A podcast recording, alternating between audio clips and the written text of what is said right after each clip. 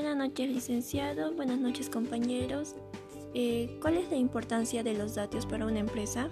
Muy bien, en lo personal, eh, viendo los videos de datos, eh, los datos financieros son muy importantes para la evaluación de fortalezas y debilidades de una empresa, ya que nos permite analizar el estado de liquidez, el nivel de endeudamiento a corto y largo plazo, y también nos permite saber su nivel de rentabilidad.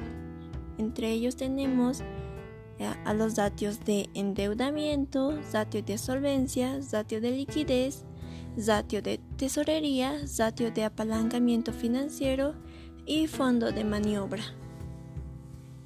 Gracias.